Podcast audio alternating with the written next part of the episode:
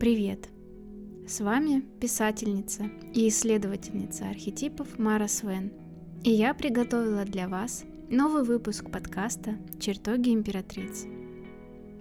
Мы с вами продолжаем разбирать жизненные истории и отношения людей через портрет архетипа Таро по дате рождения. Напоминаю, что почитать больше об архетипах и их проявлении можно в группе ВКонтакте «Чертоги императриц». Ссылка в описании выпуска и в описании подкаста. А теперь время архетипов и новых героев.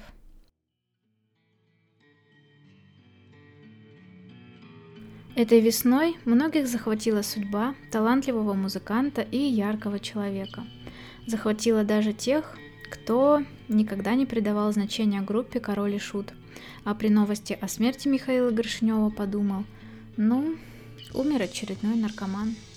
И что? Вам понравился сериал «Король и Шут»?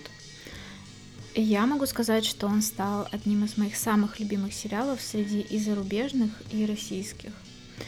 И никакого такого отвращения и осуждения не было при просмотре, скорее наоборот, большая такая эмпатия, сочувствие и понимание.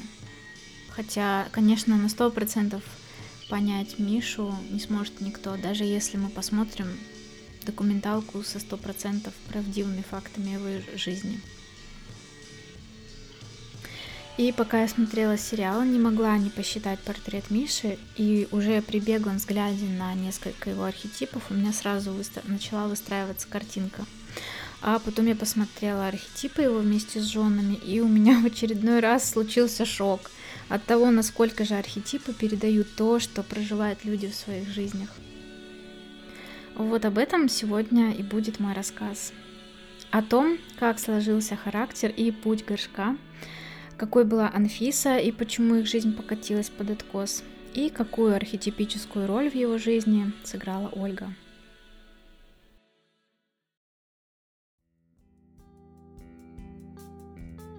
Михаил Горшинев появился на свет 7 августа 1973 года в Ленинградской области – в семье военного и учительницы. Его первый архетип – колесница – подразумевает постоянное движение, но оно может проявляться в разных формах. Миша не был суетным ребенком и каким-то очень активным и сильно деятельным. Скорее, жизнь бурлила и кипела у него внутри. При этом по работе отца его семья часто переезжала – и по архетипу колесницы это частая история, когда у родителей командировки, перемещения по городам или странам. И такое также может быть по архетипам колесо фортуны или смерть, 10 и 13 число рождения, когда постоянно в жизни ребенка происходят перемены, смена окружения, школ, и он учится к этому адаптироваться, учится принимать перемены. Однажды семья Горшиневых оказалась на другом конце страны, аж на Дальнем Востоке. Но образование Мише хотели дать поближе к родному городу, поэтому, когда пришло время отправиться в школу, его отправили к бабушке в Бокситогорск под Питером. Эти перемещения по колеснице немного отдалили Мишу от родителей, и он со временем все дальше уходил от своей детской мечты – стать военным, как папа – Чем старше становился горшок, тем больше он погружался в поиски себя. В нем стало проявляться больше творчества, он много рисовал и нашел новую цель – стать художником. К тому времени папа, мама и младший брат вернулись обратно, и они все вместе поселились в Санкт-Петербурге на Ржевке – и вот здесь все ярче стали проявляться конфликты по архетипам колесницы, справедливости, суда и дьявола в Мишином портрете. По мнению отца, Миша стал сворачивать не на ту дорогу, по его мнению, на неправильную. Человек, который посвятил жизнь военному делу, зачастую сложно принимает перемены и отличный от своего взгляда. И детям с такими родителями тоже бывает непросто – приходится пробиваться через толстый слой взрослого железного устоя и таранит свою дорогу. Здесь по справедливости сын пробует понять, а какая она, жизнь вне правил, в которых он вырос. И в этом он ищет свои ориентиры. Но отец их постоянно придавливает, что-то запрещает, что-то обесценивает, не считает выбранный путь Миши серьезным. Он как бы останавливает его колесницу.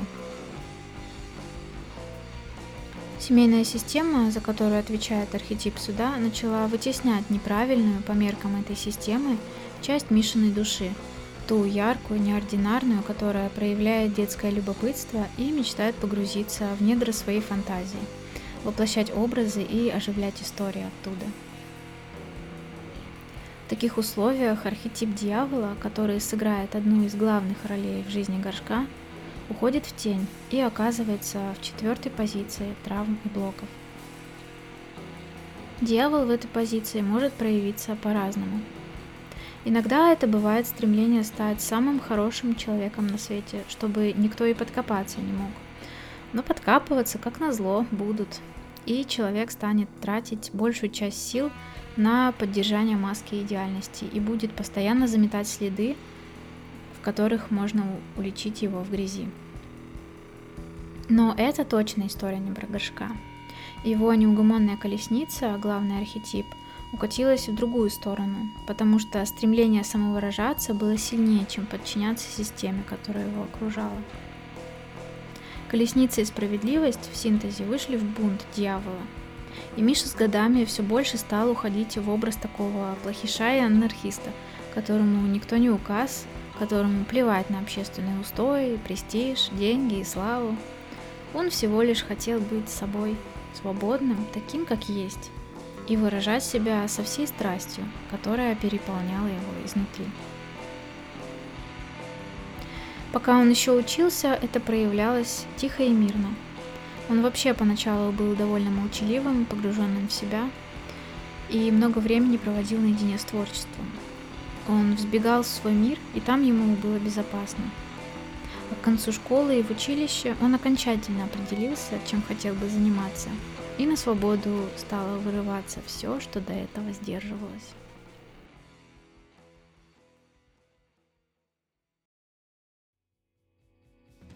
Итак, в реставрационном училище Горшок стал уходить в музыку.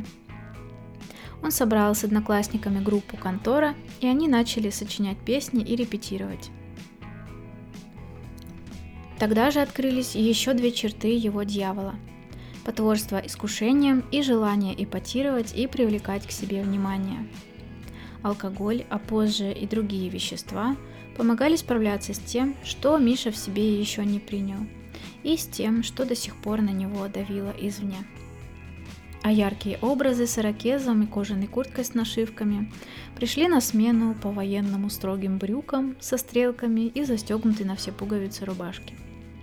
И поддерживали его преданность панк-культуре, свободной и безбашенной. В начале существования группы к ней присоединяется Андрей Князев – Мягкий и добрый юноша с архетипами влюбленных и жрицы, которые сразу же привносят сказочный флер своими текстами, что нравится Горшку и остальным участникам. Группа меняется, и меняется не только название, становясь сначала королем шутов, а затем приобретая окончательное и легендарное «Король и шут». Ребята занимают свое собственное место среди панк-рок групп и постепенно выходят на большие сцены. Эти изменения читаются и через архетипы. Горшок и князь встречаются на энергии архетипа смерть. Они появились в жизнях друг друга, чтобы стремительно их изменить, а вместе с ними и других людей вокруг. В их случае это миллионы русскоязычных, а может и не только, фанатов и слушателей по всему миру – которые помнят короля и шута и несут эту память сквозь десятилетия.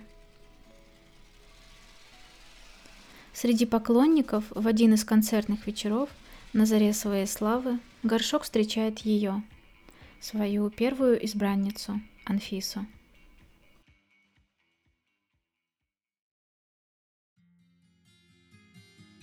Анфиса родилась 30 июля 1978 года, также в Ленинградской области.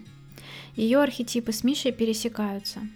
Колесница и справедливость здесь поменялись местами, но в четвертую позицию психологических проблем также выходит дьявол. Об Анфисе не просто найти информацию и о ее родителях, но некоторые источники говорят, что ее папа, как и у Миши, был военным. Так что у нас здесь снова архетип справедливости на фоне жизни с военным человеком. А через маму-художницу Анфиса приобщалась к творчеству. Жизнь Анфисы не так подробно освещена, поэтому сложнее сказать, каким было ее детство. Архетипы могут нам подсказать, что она тоже могла запереть часть своей внутренней силы под замок, под внешним давлением и строгостью. Она могла что-то подавить в себе и отправить в теневую часть психики, откуда это потом по-дьявольски прорвалось, и особенно ярко это развивалось в отношениях с Мишей. Но у меня нет впечатления, что она была такой уж ярой бунтаркой, когда выросла. Это в ней было таким приятным, украшающим оттенком. Она чувствовала дух свободы от группы Король и Шут, которую любила еще, когда они не были популярными – и это подпитывало ее, как и занятия танцами, которые переросли в профессию. здесь проявляется ее архетип императрицы, которая в ее портрете встречается дважды. Анфиса была сексуальной, эффектной девушкой и черпала энергию и вдохновение от творчества, и своим занятием приносила в мир прекрасное. На эту энергетику горшок и притянулся к ней в 1994 году. В вихре архетипов Анфисы и Миши выходят первые две позиции их композита. Опять же, два дьявола. У обоих этот архетип из личного портрета перешел в общий. Картину с двумя дьяволами мы уже видели в разборе Марины Абрамович и Улая, а в выпуске «Концептуальная любовь» Марина и Улай. Но если там это было про внутренние материальные запреты женщины и вредные для пары искушения мужчины – который истосковался по удовольствиям и новым впечатлениям, то здесь сейчас будем разбираться. Встреча по дьяволу – это взаимное притяжение без препятствий. Людей тянет друг к другу как магнит, и этому сложно противостоять. Скорее всего, главными поначалу будут яркие, сильные сексуальные желания – это может затмить все остальное, и уже после утоления этих желаний отношения начинают расширяться в разные стороны, и партнерам становятся интересны и другие сферы их жизни. И все это может произойти очень быстро. Как также быстро отношения могут изгореть, не доходя до глубины.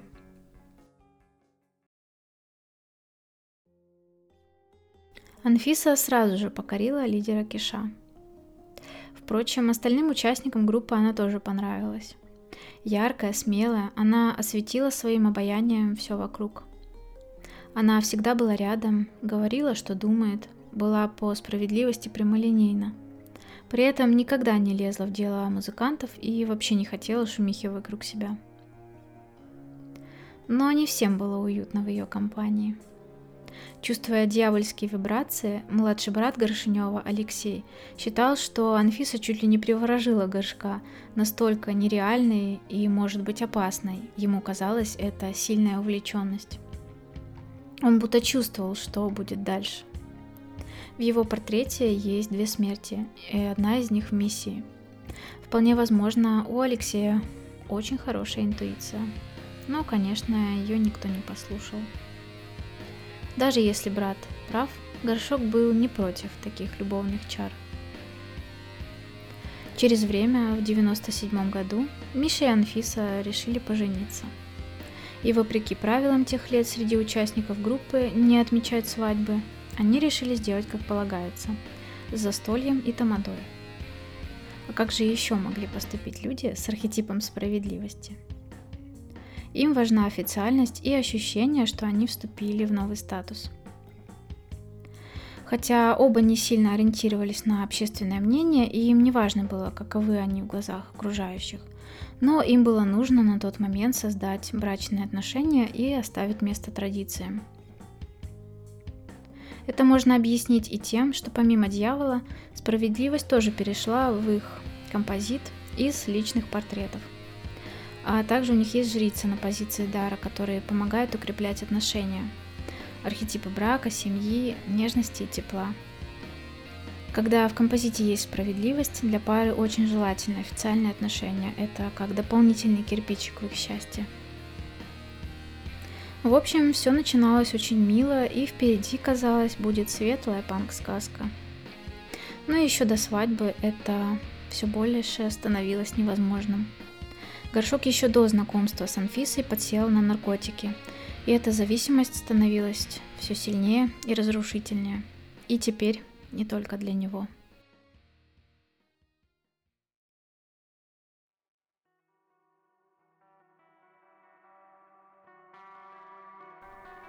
Есть разные мнения. То Анфиса виновата, принесла в отношения героин, а то, может, Миша до него бы и не дошел. То это горшок сгубил молодую девушку. Но по мне, ситуация не может быть такой уж черно-белой. Она скорее в общих чертах мрачная, и оба сделали в это свой вклад. А в их композиции два дьявола и справедливость, которая сложилась из двух дьяволов и у каждого еще по справедливости и колеснице в личном портрете. Они нашли способ уноситься подальше от той боли, которая до сих пор не заживала внутри соднящей раны. Они бежали от условности и чувства вины, которые могли испытывать перед родителями, а позже и перед другими значимыми людьми в их жизни. Их спасением в отношениях мог стать и архетип башни в позиции общих ценностей пары, и способы разрешить конфликт справедливости, то есть они могли резко разрушить текущую ситуацию и отстроить свой мир заново, таким, каким они его видели и чувствовали, без наркотиков. Но уже ни у кого из них не осталось сил на это. Героин стал лучшим миром для обоих. Тем самым порталом, который быстро помогал оказываться, где пожелаешь. И такой концентрат дьяволов, столько нереального искушения и полного отсутствия воли перед сильнейшим соблазном оставляли мало шансов выбраться. Они как будто изначально были обречены. Это, конечно, не так, но риски на самом деле были большие, и они оправдались. По архетипу жрицы в композите в отношениях могли играть роль родители, особенно мама кого-то из них. Родители действительно пытались спасти своих детей. Много участия в этом принимали мама Анфисы и папа Горшка. Кстати, у отца Миши день рождения 15 числа. Снова дьявол. Это для его сына было и проклятием, и спасением. Хотя отец и изгонял из жизни все темные проявления и являл собой образец того самого хорошего мальчика-дьявола, что пытался сделать и с сыном, он, тем не менее, как мог, пытался понять Мишу и его зависимость, и не бросал его в беде.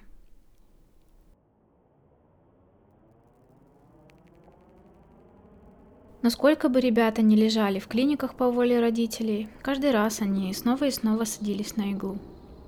А в этом состоянии отношения превращались в настоящий ад. Горшок, под наркотиками не раз пытался задушить Анфису, а она могла в ярости расцарапать ему лицо. Наружу выходили такие чувства, которые могли уничтожить каждого из них. За этот период у Миши было 8 клинических смертей. Если бы они могли найти этим эмоциям другой выход, и если бы их разум не туманил героин, если бы, как могло бы все быть? Возможно, это были бы очень красивые, эпатажные отношения, наполненные яркими впечатлениями и творчеством, которое у них не пересекалось, но шло параллельно друг другу. От катастрофы было лишь одно спасение – закодировать Анфису и Горшка друг от друга, расцепить их, дьяволов, навсегда.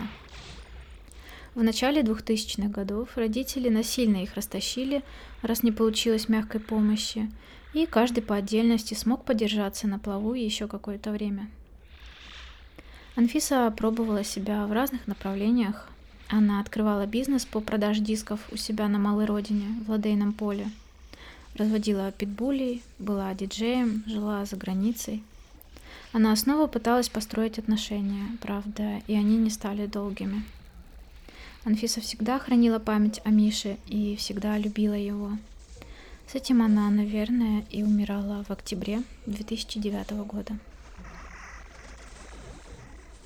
Горшок продолжил быть тем, кем стал еще в 90-х. Выступал на концертах и дарил слушателям эмоции. Словом, как всегда, был собой. И никто не знает, что бы с ним было дальше, если бы он не встретил своего ангела-хранителя. После тяжелого разрыва Миша познакомился с Олей –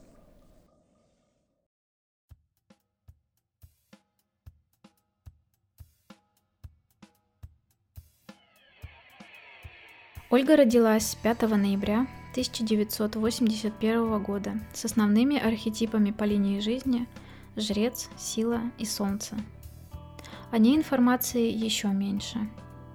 Мы знаем, что у нее на момент знакомства уже была дочь от первого брака и свой бизнес в сфере недвижимости. Она была серьезной и ответственной девушкой, главой своей маленькой семьи и своего дела – в этом ей помогали лидерские качества по архетипам жреца, солнца, силы и башни. Смягчает эту мощь в портрете Ольги жрица. Мягкая, спокойная энергия, по-матерински заботливая и чуткая. А две смерти в миссии Дари помогали не бояться перемен и пробовать неизведанное. Например, развестись с первым мужем, не боясь начать жизнь сначала, или познакомиться с панк-рокером, музыку которого она до тех пор никогда не слушала и даже не собиралась. Отношения Миши и Оли начались с повешенного. По этому архетипу встречи часто происходят в баре, на дискотеке, в измененном состоянии сознания одного или обоих возлюбленных. Они могут сразу же очень хорошо чувствовать друг друга, понимать и принять некоторые странности друг друга без особых притирок. Также отношения, которые начинаются повешенным, могут быстро распределить между парой роли по треугольнику Карпмана, и кто-то кого-то может начать спасать. Горшок заметил Олю в баре-ресторане, где в этот день выступал. Она пришла туда обедать с подругой и решила взять у Киша автограф для своего брата – Сама она была далека от рок-музыки и этой тусовки. Так они и разговорились, живо и весело, и сразу поняли, что им приятно находиться в обществе друг друга. Ольга – человек из другого мира, которая была совершенно далека от наркотиков, светлая, милая блондинка, у которой правильная такая жрецовская жизнь и горшок в брутальном образе, зачастую или пьяный, или под чем-то посильнее – и в тот момент эти разные миры объединились повешенным. Они сразу друг друга поняли и приняли. Более того, они почувствовали, что за внешним есть и другой слой. Оля – привлекательная, сексуальная девушка, от которой ощущается сила и твердость, несмотря на внешнюю хрупкость и нежность. Пусть она и совсем не выглядела вызывающе и не противопоставляла себя обществу. А Миша Открытый и искренний, интересный собеседник, с которым многое можно обсудить, и очень добрый, хотя внешне мог наводить ужас на людей. В первый же день появились и другие оттенки повешенного. Миша попросил Олю отвезти его куда-то, а потом вернулся в машину с кучей таблеток и в невменяемом состоянии. Но она не отвернулась, была с ним рядом, вызвала врача и ждала, пока ему станет лучше – Наверное, тогда она почувствовала в себе силы быть рядом с этим человеком и приходить вместе через его проблемы. По повешенному Ольга не только прониклась красивой душой горшка, но и взялась за его спасение, уверенная, что справится. Ее жрецовские наставления подвели его к тому, что пора взять себя в руки, начать по-настоящему лечиться, а мягкий архетип жрицы давал заботу и ангельское терпение – на свадьбу, говорят, это она тоже его уговорила, как и на вставку новых зубов. Получается, что Ольга стала поднимать Мишу на свой уровень.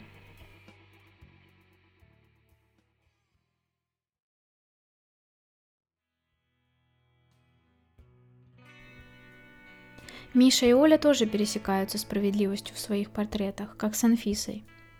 У Ольги справедливость в позиции ценностей, и здесь она уже не усугубляла отношения, а наоборот помогала им быть более гармоничными. Ее справедливость складывается с архетипом влюбленных у горшка, и вместе они образуют умеренность в композите. Все в их жизнях стало приходить в баланс, уравновесилось, и они очень хорошо стали дополнять друг друга своей непохожестью. Твердо стоящая на ногах Оля помогла горшку почувствовать ту же почву под собой. Также в их композиции есть немало творческих архетипов, таких как солнце, звезда и маг.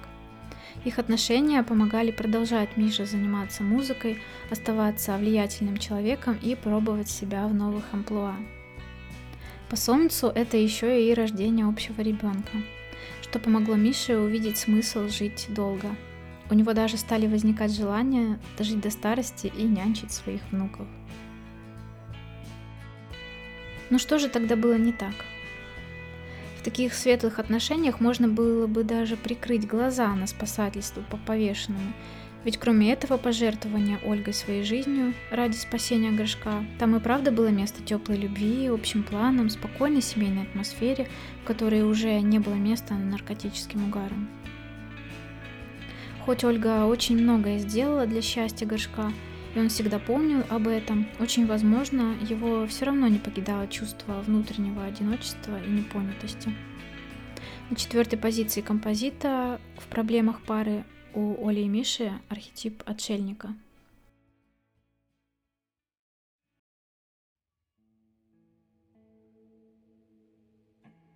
Последние годы жизни Миша трудился в поте лица – в группе и над оперой «Тот».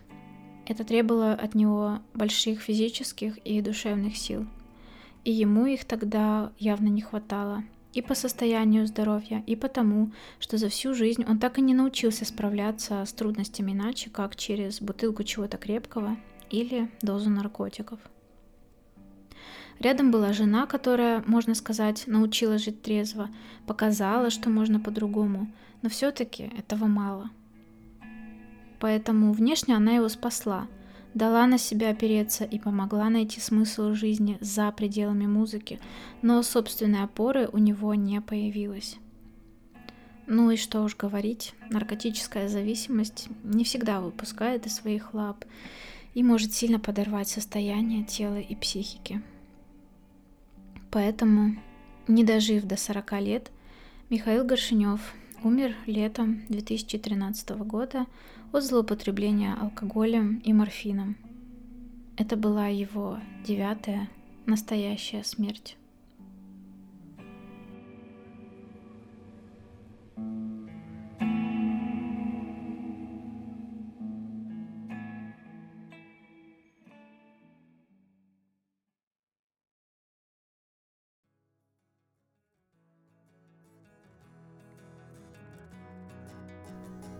Женщин Миши можно сравнить с демонами и ангелом. Одна – дерзкая брюнетка, с которой все дьявольские пороки стали кричать о себе.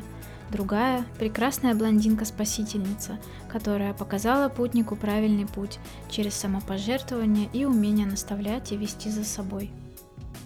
Это же мы видим и в образах сериала. Но в жизни они не были такими, хоть и в общих чертах мы могли бы их так описать. Каждая из девушек по-своему любила горшка. Одна делила с ним все его увлечения и интересы, ведь и половина архетипов у них были почти одинаковые. Она хотела быть с ним как можно ближе, но тем больше вскрывались пороки дьявола, и это привело к падению обоих. Другая чувствовала доброе сердце и красивый ум Миши, и его тень, дьявол, возник для нее в привлекательном свете – она пыталась поднять этого человека, холить или леять, уверенная, что у нее хватит сил на двоих, по архетипу силы с повешенным. Но не учла, что все-таки нужно, чтобы таким же сильным внутри был и он. И мы не можем винить ни одну из них, как и самого горшка. Они просто жили и любили, как умели. И несмотря на всю трагедию этой жизни, в ней было очень много прекрасных моментов, которые до сих пор с ними разделяем и мы.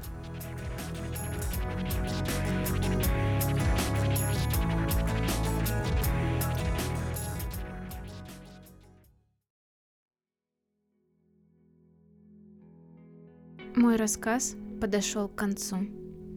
Благодарю вас, что присоединились ко мне и узнали вместе со мной о новом герое, чьи архетипы сыграли свою музыку и снова показали нам, насколько глубоки человеческие души и как на самом деле все в них неоднозначно.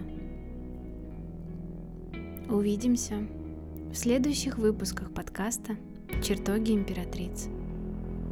До встречи!